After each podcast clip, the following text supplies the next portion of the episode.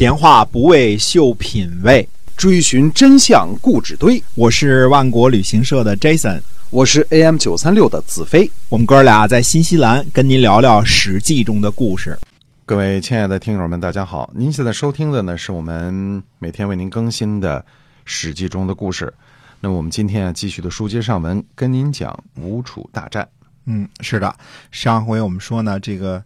呃，蔡侯正是这个这个非常无望的时候啊。现在呢，呃，这个有一个人呢来到了这个被围的蔡国的都城。这个人呢就是伍子胥。嗯，伍子胥呢看来掌握情报呢十分的准确啊，因为他呢知道，呃，现在蔡国和唐国呢都和楚国给闹翻了。嗯，这正是吴国呢结成统一战线的最佳时期啊。看来这个，嗯。这个情报工作是非常重要的啊！对，啊，对于这个，呃，蔡昭侯来说呢，这简直就是，呃，怎么说呢？这是，这是突然黑暗当中露出了一道曙光。嗯，看来这个报复楚国的重任只能靠，呃，吴国了，只能落在这个伍子胥身上了。嗯嗯，那蔡昭侯等于马上同意和吴国结成同盟，让他的儿子甘以及呃一个大夫的儿子一起去吴国做人质。啊，这个，呃，俩人这马上就就答应了啊。嗯。呃，当然，这个儿子也可能是念钱，这个我们就不太清楚了。干也好，钱也好，反正那时候都是一个字儿啊。嗯。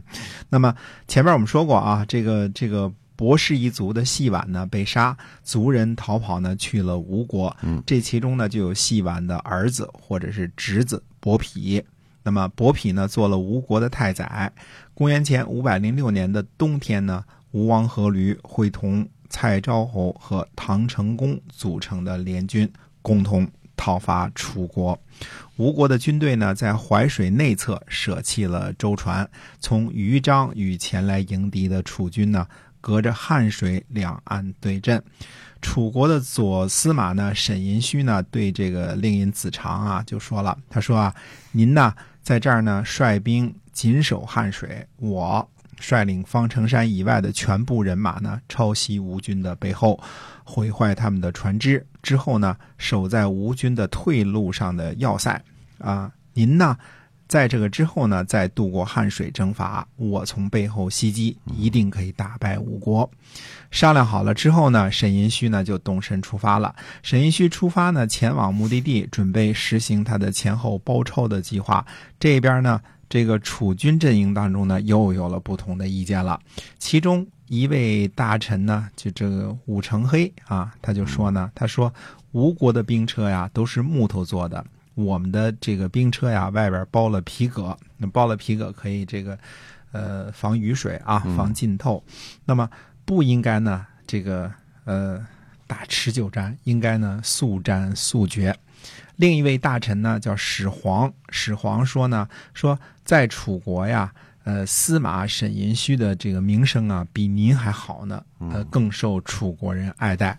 如果沈寅戌呢，把这个吴国的这个舟楫都给毁了，堵住三个重要的关口，那等于沈寅虚呢，打败了吴国。